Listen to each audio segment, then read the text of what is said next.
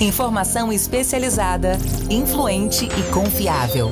Podcast MIT Technology Review Brasil.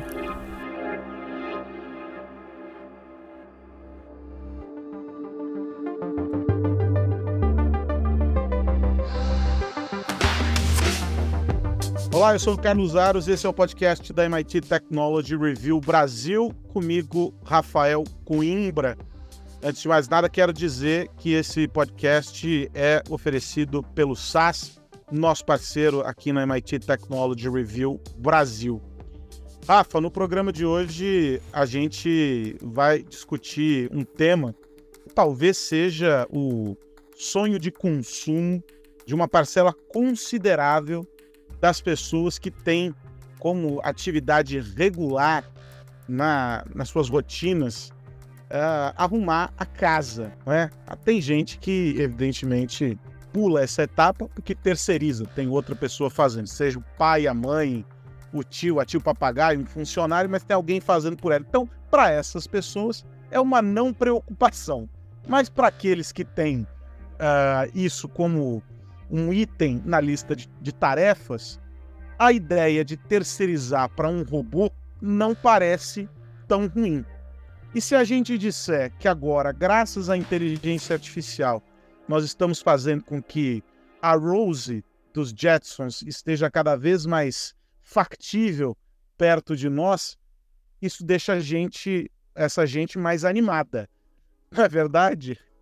A gente está, Aros, a um passo de uma evolução dentro desse conceito de robôs. Eu já adianto, mas mais para frente eu explico por quê. Eu sou um pouco chato com a questão da antropomorfização, ou seja, de fazer com que os robôs se pareçam humanos. Mas o fato é que sim, a gente hoje é, tem aparelhos que fazem tarefas, sobretudo aquelas tarefas, vamos chamar assim, as braçais, e a gente precisa lembrar que, por exemplo, uma máquina de lavar roupa é um robô é, né? É, tá fazendo ali uma atividade que um humano fazia e gastava ali força no braço para poder lavar a roupa. Você coloca ali a roupa, aperta um botão, tem um monte de programação e a máquina faz o trabalho para você. Da mesma maneira que o micro-ondas faz um trabalho para você, a geladeira faz um trabalho para você. A gente às vezes esquece, mas dá para dizer que esses eletrodomésticos eles são de certa forma robôs. E por que, que a gente está falando agora dessa nova era? Porque Aros, é, o robô, que é meio que pré-programado, então tem essas funções automáticas que eu acabei de descrever, eles começam a ganhar, se a inteligência artificial for inserida dentro desse contexto, uma vida literalmente. Porque imagina que os robôs agora eles vão poder ouvir, eles vão poder ver.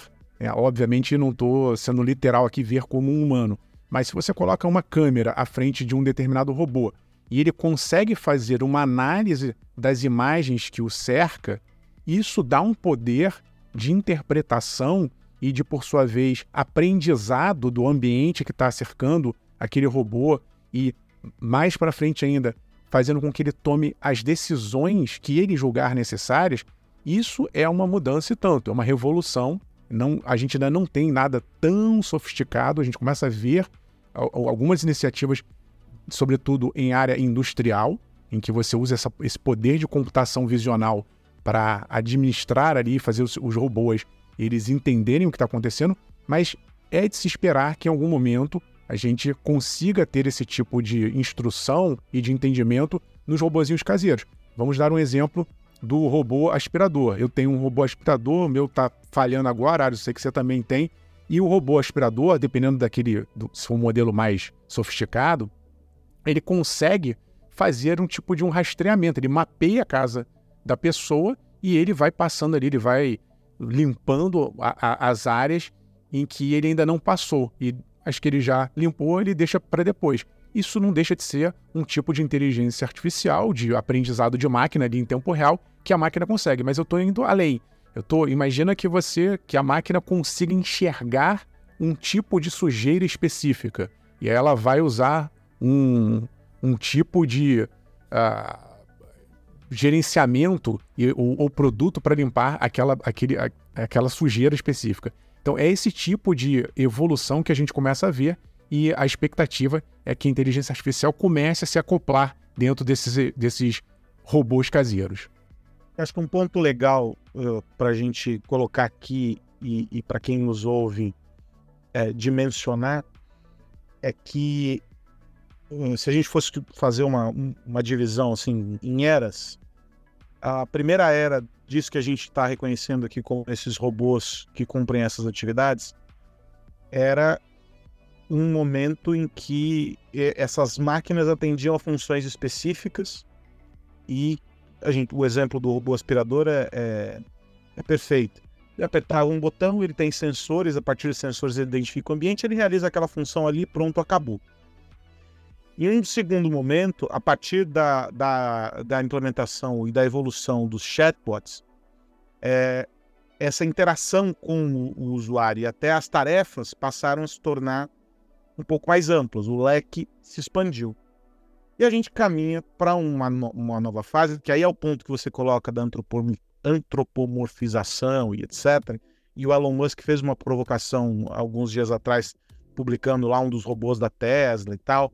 Tem é, em, em, em, não sei se foi no, no, ano passado ou no ano anterior, uma fabricante também mostrou é, uma robô com feições uh, humanas ali e com movimentos do rosto, é, reproduzindo sorriso, reproduzindo algum, algumas expressões humanas e tal. É, essa nova fase com a IA e com a evolução da robótica também em relação à experiência de movimentos e a sensibilidade do toque, porque é, uma coisa é a máquina, uma escavadeira, que não tem, é, é, é, que ainda que é autônoma, não tem sutileza nenhuma. Ela continua sendo uma escavadeira e fazendo um trabalho pesado. Outra coisa é uma máquina com cinco dedos ali, uh, fazendo a, a, dobrando uma camiseta. Isso requer um nível de sensibilidade né, do, do, toque, da dimensão de força, da aplicação de força, etc., que a robótica evoluiu muito e vem estudando isso cada vez mais. Inclusive por causa da saúde, para o desenvolvimento de próteses e, e órteses e aquela coisa toda. Mas nessa próxima fase que a gente discute com o IA e com todo o resto, a gente está invadindo um campo, Rafa, que me parece da exigência para. Quando a gente diz assim, ah, ele vai, vai realizar uma tarefa, parece muito bacana numa primeira leitura. A pessoa entende que ah, eu vou apertar um botão, ele vai lá vai dobrar a camisa e acabou. Nós estamos partindo para um ponto em que essas máquinas, e vou, vou, vou tratar como máquina, porque de fato o são, elas vão estar ali dentro de casa, interagindo e vivendo uma, uma, uma realidade que vai exigir uma, um amadurecimento muito grande nessa relação homem-máquina. E a questão é: será que a gente está pronto para isso? Será que a gente está pronto para compreender o que isso representa socialmente? Porque não é só a realização da tarefa. Há um impacto profundo, porque eu dizer que a inteligência artificial vai roubar empregos é uma, uma abstração e uma meia-verdade em vários aspectos, mas é uma coisa, uma, uma forma de perceber. A outra coisa dizer, olha, inteligência artificial vai roubar empregos e em um hotel, em vez de ter a camareira, eu ter robôs interagindo ali. Isso muda a perspectiva social do impacto que essas máquinas têm sobre as nossas vidas. Será que a gente está preparado para isso? Acho que é, é, tem muita coisa para acontecer aí, Aros, e é interessante você tocar nesse ponto porque existem funções diferentes. Então, o que você está colocando aqui é o robô que vai representar ali uma função humana e que só é atribuída a um humano. Eu acho que quando entra essa questão social, ou vou colocar aqui mais um, um componente, né? um robô que vai fazer eventualmente companhia. A gente sabe que tem um problema muito grave é, no mundo como um todo, em média, mas sobretudo em alguns países, vou dar um exemplo, o Japão, em que a população é muito idosa e começa a ficar solitária e não tem companhia, e já há testes, inclusive, em alguns países como o Japão, para que os robôs, esses com essa feição é, é, humana e, e, e características, né, simulando características humanas, possam fazer algum tipo de companhia para as pessoas. Será que é, é, é, é ruim isso? Talvez não seja a mesma coisa que um humano, mas talvez seja melhor do que não ter um humano ali fazendo companhia para uma pessoa solitária. Então a gente ainda está explorando prós e contras dessa humanização em algumas, em algumas partes. De outra maneira, olhando por um outro lado, o que eu queria chamar a atenção na, quando eu estava falando aqui de, de não co tentar copiar um humano, é, por exemplo, será que a melhor forma de andar, de um robô andar, é com duas pernas? A gente vê, você estava falando aí do, dos robôs do Elon Musk, né? Vai andando lá, aquele bem robô humanoide mesmo, dois braços, duas pernas, ainda meio, meio lento. É difícil pra caramba fazer o que a gente faz. A, a, a coordenação motora fina de uma pinçada nossa, se a gente pegar o polegar com o indicador, é algo extremamente difícil e complexo do ponto de Foram vista. alguns milhões de anos de evolução, inclusive. Pois é. Mas, ao mesmo tempo, Aros, isso foi feito, né? Essa nossa evolução, ela foi feita para determinadas funções em determinados ambientes. Concorda comigo que a melhor forma de se locomover não é com duas pernas? Se fosse assim, o carro teria duas pernas e não quatro rodas. Então, é, o robozinho aspirador, voltando ao que a gente estava falando aqui, ele vai funcionar num plano muito melhor com rodinhas do que com duas pernas. Teria que ter muito mais engenharia ali sofisticada para ele ficar andando com duas perninhas pra, só para simular um humano, e isso não funcionaria.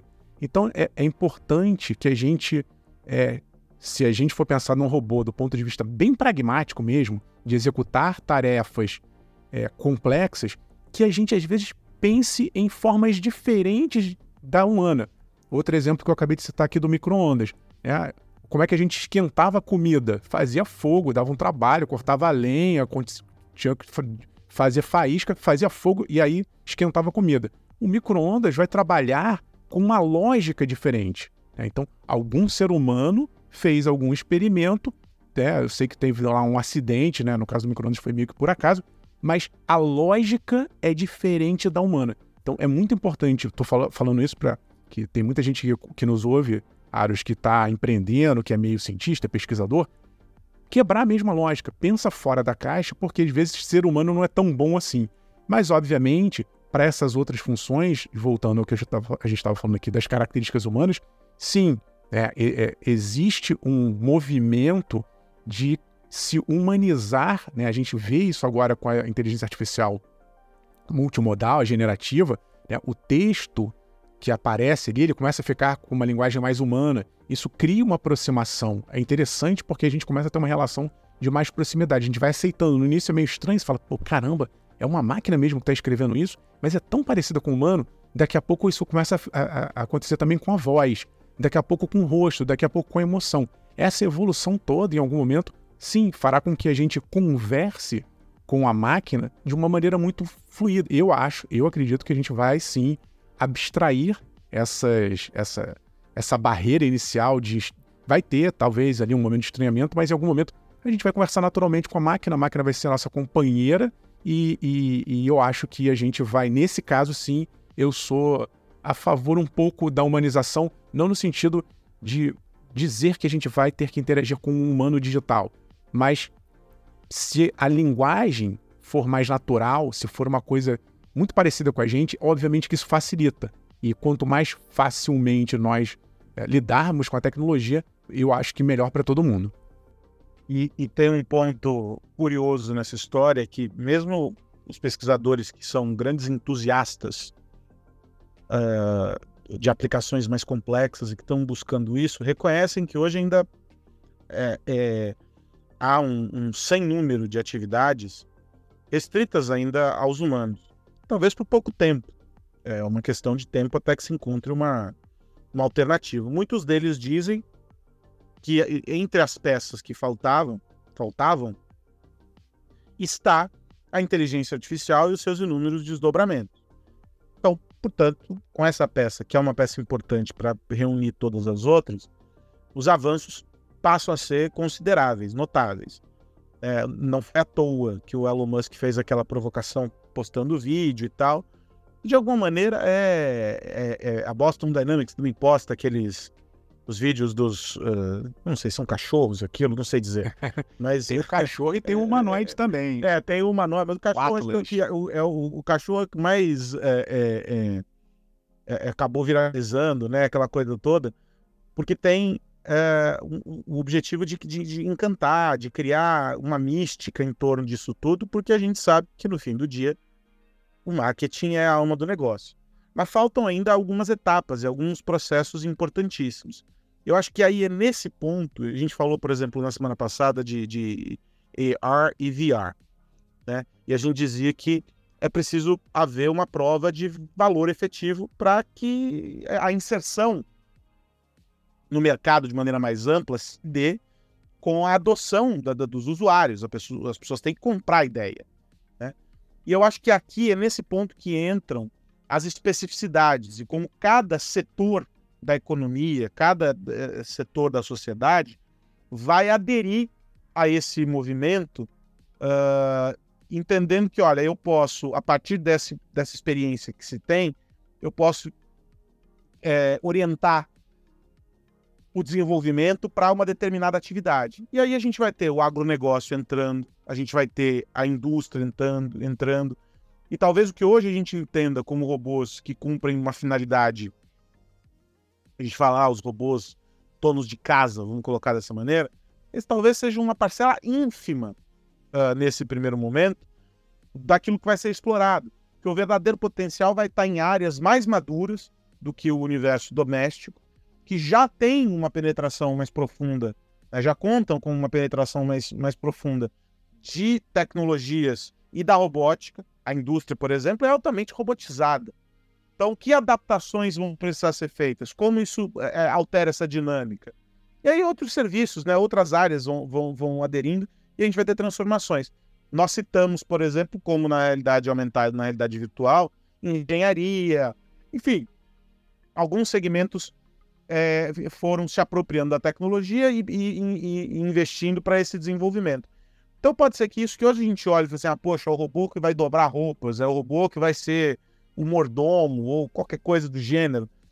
E isso é, no fim, se viabilize como uma parte muito menor desse grande negócio. Ela é o chamariz, mas ela não é aqui, do ponto de vista de marketing, mas ela não é o que efetivamente vai gerar receita para esses negócios que hoje não lucram. Hoje eles são verdadeiros ralos por onde escolhe, escorrem alguns muitos milhões de dólares de pesquisa e de desenvolvimento que geram conhecimento, que demanda novo, novos conhecimentos e que e, e assim sucessivamente. Então, eu acho que a gente está nesse momento também da indústria olhar e dizer, poxa, olha, eu aqui desse setor posso me, me apropriar disso de tal e tal maneira. E, e, a, e a coisa caminhar. Uh, e aí, para isso, a gente não precisa necessariamente ter uma, um, mimetizar um ser humano. O robô pode ser simplesmente um robô. E as adaptações físicas que vão surgir uh, como necessidade disso vão dar conta da especificidade, que é o que você dizia. O desenvolvimento do, do, do, do ser humano se deu para um determinado fim, a sobrevivência, quer que se queira aí, no caminho que a gente quiser olhar para a escolha, e aí a gente vai aplaudir Darwin. Mas o lance todo é o quanto a gente vai investir para fazer com que isso que é uma grande ideia, um grande chamariz, quase um fetiche das pessoas, se materialize em produto e em resultado para os negócios. Porque é isso que paga a conta desse desenvolvimento no fim, né? O, Ario, só queria fazer uma reflexão aqui do, em cima dos robôs é, é domésticos, que é a seguinte: existe e sempre existiu uma grande ilusão, uma grande expectativa de que os robôs, as máquinas, nos poupariam tempo e nós teríamos, portanto, mais tempo livre para fazermos o que quisermos. Né? Aí pergunto para você: imagina uma pessoa que tem em casa máquina de lavar roupa, máquina de secar roupa, máquina de lavar louça, robô aspirador, todos os eletrodomésticos que você puder imaginar. Pergunto: essa pessoa hoje ela tem mais tempo livre? ou ela, com esse tempo livre, arrumou mais função para fazer? Essa é uma reflexão que fica, porque é, existe essa ilusão de que é, os, os, robôs vão trabalhar, a gente vai ficar é, na praia tomando bons drinks, e na verdade, até hoje isso não aconteceu. Por isso que o grande investimento tem que ser em um robô que faça Negroni. Porque aí ele vai estimular você a ficar tomando um bom drink. Ô, Rafa, mas a, a, a, vamos olhar por um outro caminho, que talvez seja uma, uma, uma outra possibilidade para isso tudo, uh, que é o disso não prosperar da maneira como a ficção científica colocou. Não num futuro próximo, tá? Vamos fazer esse exercício de que nada deu certo. Ainda assim, a gente colecionou uma porção de aprendizados interessantes.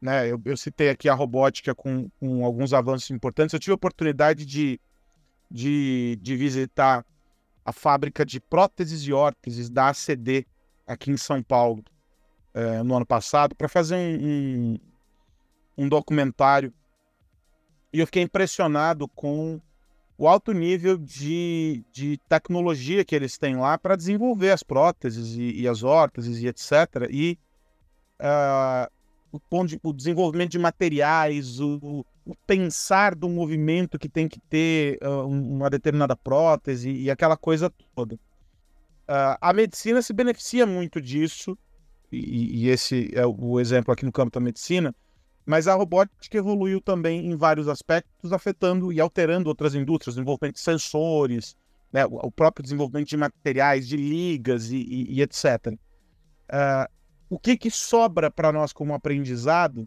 que talvez não se aplique nessa ideia da, da Rose, né, como eu brinquei no começo, uh, esse robô que vai ficar perambulando por aí uh, e fazendo as coisas por nós, o que, que sobra como aprendizado que a gente está já hoje colecionando e aplicando em outras áreas, na, na tua visão? E, enquanto você estava falando, Aros, você falou aí de medicina, eu estava pensando numa questão chamada confiança. Porque, obviamente, né, como você falou, a indústria, você tem uma parte pesada que a máquina faz melhor do que a gente e, obviamente, vai, no, vai nos poupar esforços. E as máquinas tendem a ser mais precisas. Então, se você for imaginar ali um robô, né? O Elon Musk tem lá na Neuralink, quem faz o implante cerebral é um robô, é como se fosse uma máquina de costura que coloca eletrodo no cérebro uh, do, de um bicho e ele quer colocar daqui a pouco no cérebro de um humano. Se a gente for analisar, dá medo. Fala, pô, eu vou colocar, vou deixar um robô instalar um eletrodo no meu cérebro. Mas se você for pensar do ponto de vista bem objetivo, a máquina não treme, a máquina não espirra, a máquina ela está concentrada na tarefa que foi dada a ela e ela vai executar provavelmente aquilo ali com, com muita precisão. A mesma coisa um, um, um avião, né? Um avião ele é basicamente um robô. Os aviões mais modernos, eles praticamente voam sozinhos, né? De maneira é, toda computadorizada. Por que, que tem piloto, copiloto, tripulação? Porque a gente ainda tem, tem alguma coisa ali que se a, a máquina, Aros, não é boa em reagir a coisas que ela nunca viu. Nisso, isso ser humano ainda dá de 10. Então surgiu alguma coisa ali muito imprevista, muito fora do, do manual de instruções, a máquina muitas vezes não sabe o que fazer e aí dá o problema. E nessas horas tem que ter um humano ali, um adulto tomando conta da casa. Então acho que essa é uma barreira, né? essa, essa segurança, essa confiança depositada em humanos que, num, num, num eventual extremo conseguem resolver problemas muito complexos rapidamente por conta da sua experiência, por tudo que aprenderam, isso as máquinas ainda vão levar muito tempo para que elas aprendam e que a gente tenha, obviamente, uma segurança e, e, e, confiança total, como a gente tem em muitos humanos experientes até hoje. E no fim do dia, toda vez que, que essa discussão surge, eu me lembro do livro da Marta Gabriel, e da provocação que ela faz quando ela diz assim: se você não quer ser substituído por um robô, não seja um robô. Eu acho que eu acho que isso acho que isso mostra no meio de tudo isso, independentemente de, de, das atividades que, que, que, que, um robô é capaz de desempenhar, o que será capaz de desempenhar, é, para o ser humano que se sente de alguma forma ameaçado, no campo profissional, no campo pessoal, e no campo pessoal, inclusive, que tem robôs, por exemplo, sendo um, comprados para ser, servir de namorado, namorada de, de, das pessoas e, e, custam uma fortuna. Ver reportagem lá no Japão mostrando isso e tal. Então, é, é, o grande ponto é investir nas características humanas. E eu acho que, que é o que te diferencia, né? É o que você estava dizendo. O, o, ser humano é bom de reagir no susto, de trabalhar no improviso, na adversidade e, e nisso e em outras coisas. Acho que a questão mesmo é identificar isso para conseguir potencializar essas habilidades. Momento Data Insights, apresentado por InterSystems. De volta com o nosso momento Data Insights aqui na MIT Technology Review Brasil. Essa nossa jornada em parceria com a InterSystems. Estamos falando sobre Open Health. E no meio desse processo, a gente fala sobre vários outros temas que estão conectados. a gente já falou uh, sobre a visão do paciente, a gente já falou sobre o uso uh, de dados, a gente já falou uh, sobre os desafios da integração entre todos os elos dessa corrente para fazer com que o processo de digitalização aconteça de maneira ampla, de maneira a alcançar os benefícios que as empresas querem para si, para o negócio e também para o paciente. E agora a gente precisa entrar em um tópico que, de alguma maneira, vai esbarrar no. Nossa, Aros, mas isso é burocrático demais, isso não tem nada a ver com tecnologia. E eu vou dizer que tem tudo a ver com tecnologia. Nosso tema agora, uh, para, inclusive conectado com o tema da semana passada, é proteção de dados. Vamos falar sobre a Lei Geral de Proteção de Dados e falar sobre como é, as empresas lidam com a questão da governança. À medida que a gente tem cada vez mais dados, à medida que a gente tem cada vez mais interfaces, mais portas é, de conexão com o mundo, a gente precisa aumentar nossa capacidade de entender todos esses processos. E a gente tem o fator adicional da Lei Geral de Proteção de Dados, com uma lente de aumento sobre o que as empresas estão fazendo, visando, claro, a proteção do consumidor. Quero já trazer de volta aqui os meus companheiros nessa aventura, o Marcos Simão, que é Sales Manager da InterSystems, e também o João Alvarenga, que é diretor executivo uh, diretor executivo de TI e Digital do grupo Fleury. Senhores, na semana passada, a gente trouxe uma visão geral uh, sobre como cada pedaço da cadeia se conecta para promover a integração e para promover essa experiência customizada para o paciente.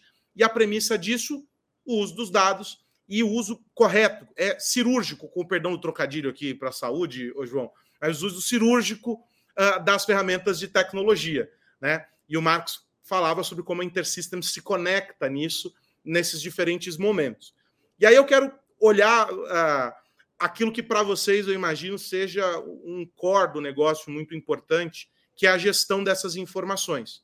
Quando a gente olha o conceito uh, de Open Health e a gente entende essa integração, a gente também entende que cada parte dessa cadeia precisa estar atento às, à regulamentação, e elas são várias, não, nem, não só ligadas a dados, mas é, a, a, saúde de maneira geral, a, os limites e, a, e as obrigações que, que, as empresas devem obedecer, e a governança dessas informações, o controle não é, de consentimento, o controle de tudo o que passa nessa relação com o consumidor. É um erro dizer que para vocês todo dado é sensível, João? E como é que vocês lidam com esse tópico que é tão essencial dentro de casa? Não, não é um erro, não, Aro. Você está perfeitamente correto aí na, na, sua explanação. É, os dados de saúde são dos dados mais visados aí, sem dúvida nenhuma, né? Tem um lado bom e um lado ruim disso, né? Porque são todos, praticamente todos os dados são sensíveis. E o grupo tem uma preocupação muito grande com isso. A gente vem estar trabalhando fortemente, né, junto com tecnologia, na questão de anonima, anonimização desses dados, tornar anônimo aquele dado, na questão de criptografia desses dados, que são muito sensíveis realmente. Então, tem uma guarda especial e uma tecnologia por trás para proteção disso. É, a gente teve aí, né, de dois anos para cá, oriundo aí de, de leis europeias né, e americanas, da GDPR, ou LGPD aqui no Brasil, que traz pontos positivos para o paciente, né, para o cliente de saúde. É, tem uma preocupação legítima com esses dados sensíveis, isso é fato. É, tem coisas positivas como a portabilidade, que eu citei no primeiro episódio, né? o dado é seu, você pode pedir para transferir de uma instituição para outra instituição, como, como, como a gente faz hoje com a telefonia celular, né? o número é nosso é, você tem essa gestão dos dados por parte do paciente, né? O paciente tendo a gestão do dado dele e ele gerindo da melhor maneira possível o dado dele. Então, isso aí também parte de uma conscientização que ainda não tem. Nem todos os clientes de saúde sabem disso. E seria de muito valor essa participação dele também e a preocupação dele também com esses dados, porque esses dados valem ouro para uma saúde cada vez mais personalizada é, que a gente pode dar para esse paciente. É, agora tem o, os pontos aí de melhoria que eu acredito, né? Nessa lei, por exemplo. É, eu acho que o Brasil tem que ser mais atuante, maior apoio em questões externas como como cyberataques, por exemplo, sabe? Todos estamos, todos nós estamos sujeitos, todos nós. Infelizmente é uma realidade do século. É, tecnologia vem para o bem e tecnologia vem para o mal. A gente passa por uma crise mundial em relação a isso. Uma recente pesquisa da, da, da Trend Micro mostra que o Brasil ocupa a segunda posição hoje no ranking de países mais vulneráveis a esse tipo de ataques em todo o mundo. É, sofrendo em torno de 46 bilhões de ofensivos apenas no primeiro semestre de 2023. E a área financeira e a área de saúde são os dois são as duas verticais mais que sofrem mais com isso, né? É, então, os países, principalmente agora da Europa, começaram a se unir. Mês passado já teve uma união entre eles falando só sobre isso, para combinarem as regras do jogo, combinarem como eles vão tratar esses bandidos virtuais que existem. Eu acho que tem que ter aí um ponto de melhoria significativo em relação ao Brasil na participação nesses fóruns mundiais, em discutir como melhorar essa questão tão sensível que a tecnologia trouxe, olhando para o lado negativo, trouxe para o mal.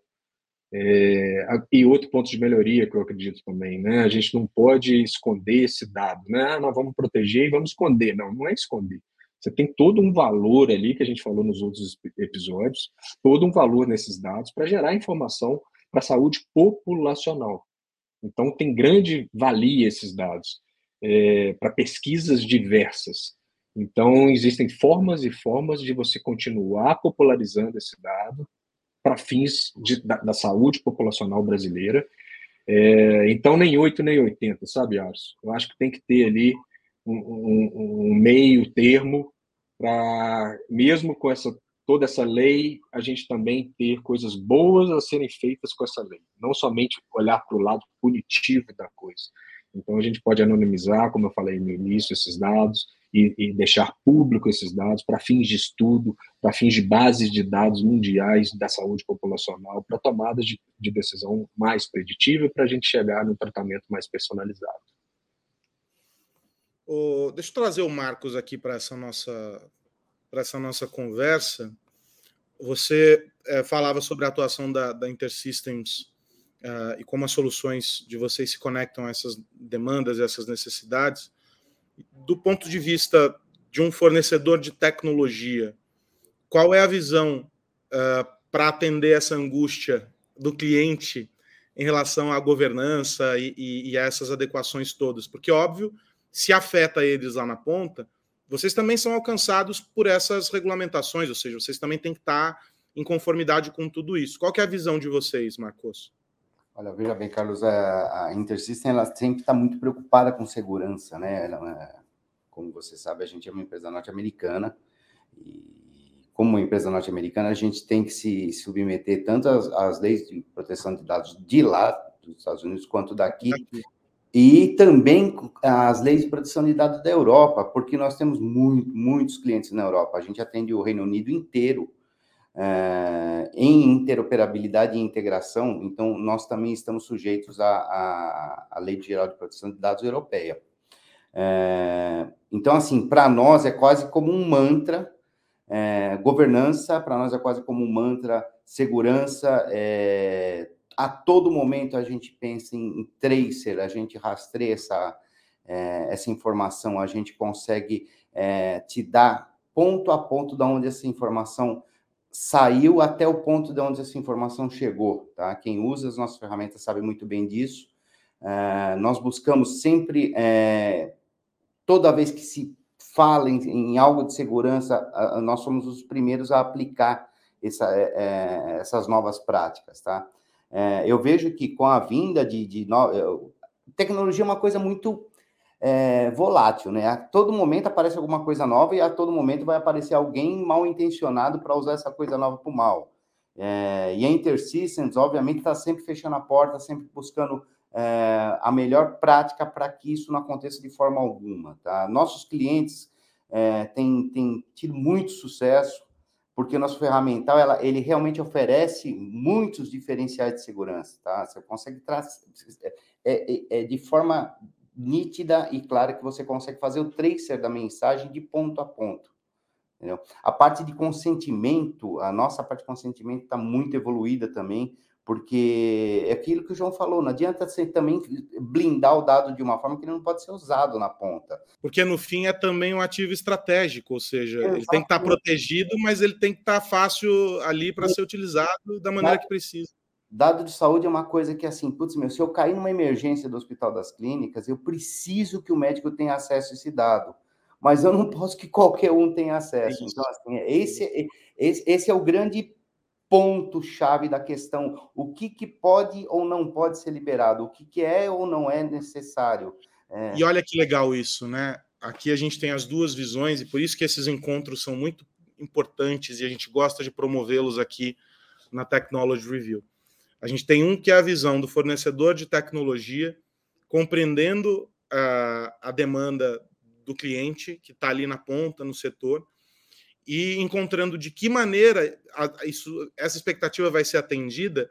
E, evidentemente, cada caso é um caso, né, Marcos? Cada cliente de vocês vai oferecer algum, algum desafio uh, que é muito específico do setor, da realidade dele, e a InterSystems olha isso para conseguir conectar a solução de maneira adequada, entendendo que é crítico, entendendo que é preciso estar uh, tá protegido mas que é também um ativo estratégico para a companhia, que é viabilizador de negócios, que não pode ter ruído. E aqui a gente está falando, óbvio, nós estamos muito distante disso, porque nós estamos olhando é, é, sob uma outra perspectiva, mas a gente não pode tirar do foco que toda vez que a gente fala sobre saúde e soluções ligadas à saúde, lá na ponta, todo esse processo ele serve para garantir que é, um paciente tenha o seu atendimento para garantir a qualidade de vida, para que ele não esteja é, é, com a saúde e a vida sob risco, porque é disso que se trata. Essa maior eficiência, ela preserva vidas, ela garante qualidade é, do atendimento preventivo, mas ela garante na emergência uma situação em que o paciente vai ser atendido e vai ter a questão dele resolvida.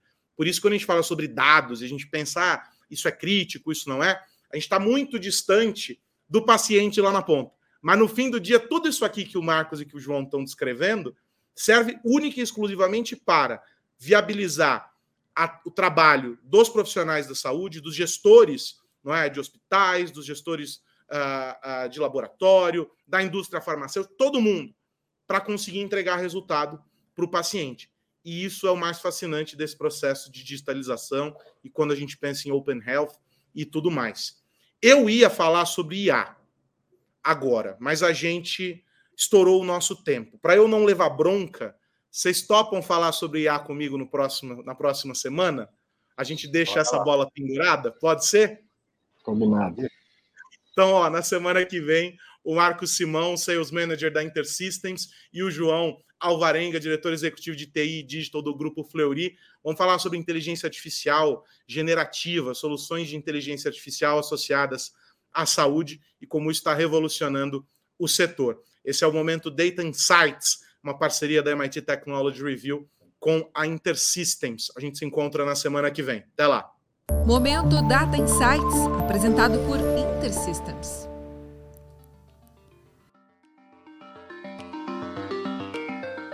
Que mais você precisa saber?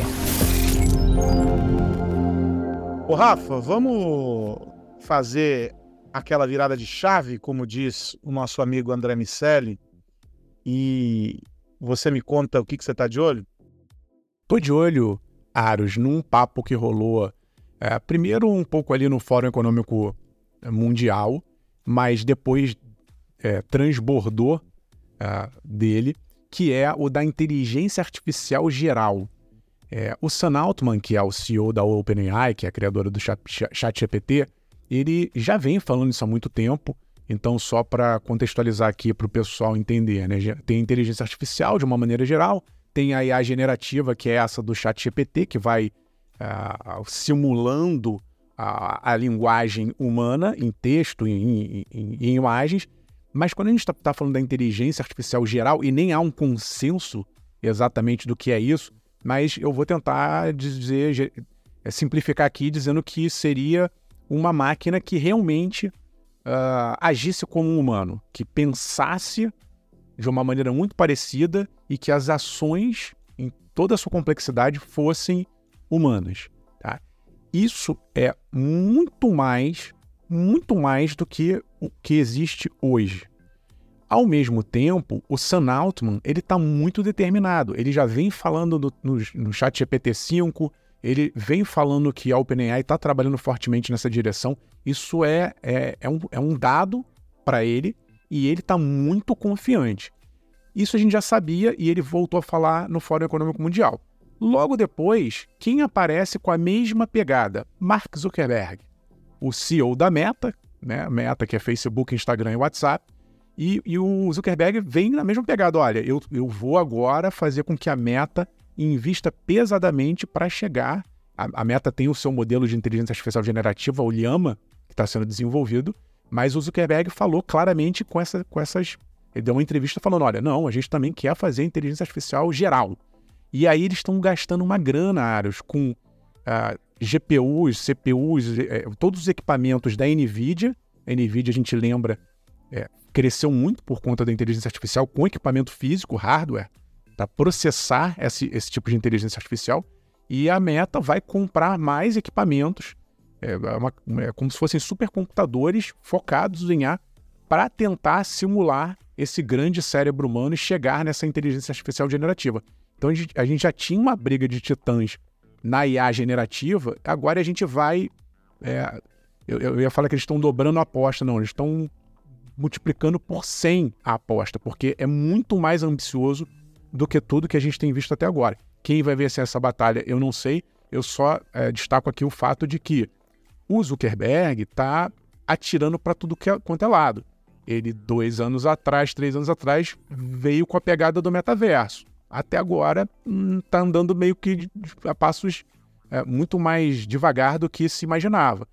E no momento em que ele coloca energia numa outra frente, como a IA geral, a inteligência artificial geral, eu não sei se ele vai ter força para competir com a OpenAI, que por sua vez está muito focada nessa direção. Eu acho que nesse sentido, a OpenAI, pelo foco, leva vantagem. Claro que a meta é a maior do mundo, é a maior rede social, os caras têm dinheiro pra caramba. Talvez pelo poder, por ser ainda mais gigante, talvez consiga fazer frente. Mas vai ser briga, briga de titã, de titãs nesse campo da IA artificial geral. Bom, então para ficarmos monotemáticos, eu vou falar sobre inteligência artificial, mas vou trazer aqui é, uma leitura que, na minha visão, é, tem sido equivocada é, ao tratar do tema aqui no Brasil. Mais uma vez o, o tópico surge, que é a, a regulação e, é, da inteligência artificial e etc., só que agora com o viés da eleição. E eu, eu já disse aqui e eu repito, toda vez que nós tentamos pegar um caso específico para partir dele e, e, e, tentar criar regras para algo que é infinitamente mais abrangente, a gente acaba começando errado essa discussão, porque ela fica reduzida àquele caso e ela não dá conta do todo. O que é que eu estou falando? O, o presidente uh, da Câmara dos Deputados, Arthur Lira, ele tratou uh, novamente do, do uso de inteligência artificial aplicado às eleições agora municipais em, em 24. Ele fala sobre o uso de vídeos de candidatos, né, o deepfake, ele não usa esse termo, mas o deepfake, né, com falas que não foram proferidas pelo, por, por, por algum candidato sendo veiculadas, exibidas na rede, entre outras coisas que podem surgir. A gente assistiu a vários casos e etc. Ele fala que é preciso é, endurecer as regras porque a, a inteligência artificial é pior do que fake news. E essa frase dele ela para mim é complexa, Rafa, em vários, vários, vários níveis. Primeiro, porque a inteligência artificial ela é ferramenta para a geração de fake news. Ou seja, fake news continua sendo um, grande objeto sobre o qual não se chegou a uma, uma conclusão uh, em, em aspecto algum. A gente consegue trabalhar do ponto de vista jurídico, né, como regulação, sobre os efeitos, as, os efeitos nocivos de uma fake news. Mas o objeto fake news em si, ele não está enquadrado em nada. Então, se a fake news ela, ela causa dano a alguém, eu tenho objetivamente aquilo e eu posso lidar com dano moral, né, e, e, e, dando a imagem, aquela coisa toda. Mas a fake news em si, ela não está enquadrada, ela é um, uma aberração. A inteligência artificial não. Porque a inteligência artificial, ela é uma ferramenta. Embora uma, uma, uma tecnologia e etc., que ela serve como recurso para que se faça uma fake news. Mas no limite, a fake news pode nascer de um tweet que não usou recurso nenhum de inteligência artificial. Portanto, ela, a inteligência artificial torna o objeto né, de, de fake news mais nocivo do que ele já é.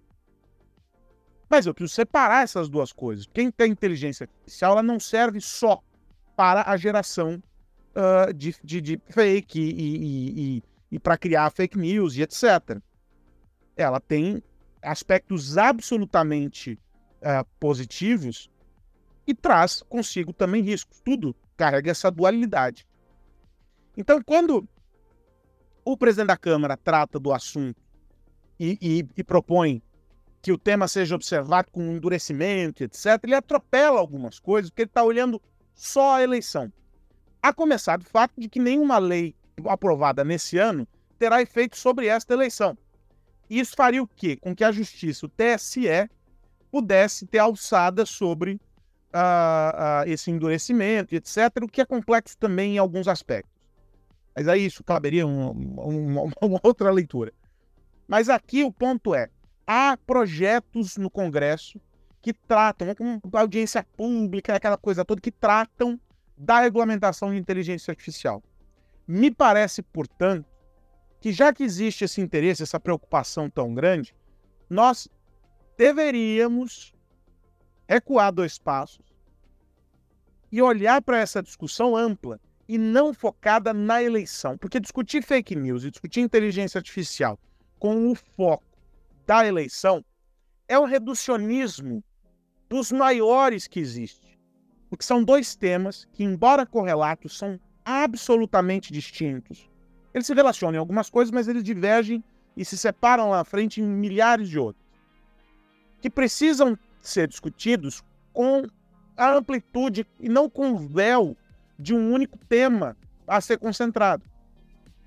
Porque se a fake news ela leva, pode levar no limite o eleitor a um erro, discutir um tema também sob a perspectiva única e exclusiva de um, um aspecto que envolve esse tema, pode levar o legislador também a um erro. Um erro que pode custar muito caro. Então, essa fala uh, do presidente Lula tem sido acompanhada por falas de outros políticos, tem mais gente falando, também tem ministros uh, do Supremo, enfim. Há um conjunto de pessoas falando e que talvez elas não tenham compreendido a dimensão do tema, porque elas estão bitoladas de alguma forma em um único aspecto. Isso é muito preocupante. É muito preocupante porque afasta o Brasil de um debate que o mundo inteiro vem promovendo, já maduro em alguns uh, lugares, menos maduro em outros, mas o mundo inteiro está promovendo, e que o Brasil está caminhando aí de uma maneira, no mínimo, estranha. Eu me preocupo demais com essa ideia de, primeiro, reduzir a inteligência artificial e a, uma suposta regulação da inteligência artificial a um único aspecto. É um tema muito mais amplo. E me preocupo mais ainda que isso seja feito com foco na eleição, porque a gente sabe que já há alguns pleitos se debate esse assunto e eu, pessoalmente, não vi avanço nenhum em nada que tenha se relacionado ao combate à fake news, porque tudo que se propôs como alternativa foi placebo. Mas a, é, o do debate é sempre válido. Então, estou muito preocupado com o que as autoridades vêm dizendo sobre o tema. As empresas que atuam no desenvolvimento de tecnologias ligadas à, à inteligência artificial deveriam estar preocupadas e aquelas que usam também inteligência artificial, praticamente todas, deveriam também estar muito preocupadas. E no limite, o cidadão, você aí que está nos ouvindo e que é, quando tira o crachá é um cidadão que não está representando empresa nenhuma, também deveria estar preocupado, porque isso tudo vai afetar você amanhã. Tiago Rafa. Certíssimo. Então, só nos resta agradecer quem esteve conosco até aqui, agradecer o SAS, que é nosso parceiro aqui na MIT Technology Review Brasil e que apresenta este podcast, e a mim Resta também dizer para você, Rafa, um grande abraço e até semana que vem. Abraço, Aros, a todo mundo que nos ouve. Estou é, comunicando aqui que a gente está preparando já a primeira edição é, da nossa revista desse ano, com muito carinho. Se você ainda não é assinante, fica de olho nas nossas redes sociais, porque volta e meia a gente está lançando promoções. Promoções bem interessantes. Se você quiser começar o ano fazendo parte da nossa comunidade, aproveita porque tá, tá rolando desconto por aí. Um abraço e até semana que vem. Um abraço, Rafa, um abraço para você que nos acompanha. Esse é o convite, mittechreview.com.br barra assine e fica de olho, claro, em arroba nas redes sociais para estar tá sempre ligado com a gente. A gente volta na semana que vem. Um grande abraço. Tchau, tchau. Você ouviu o podcast MIT Technology Review Brasil, apresentado por Tech Institute.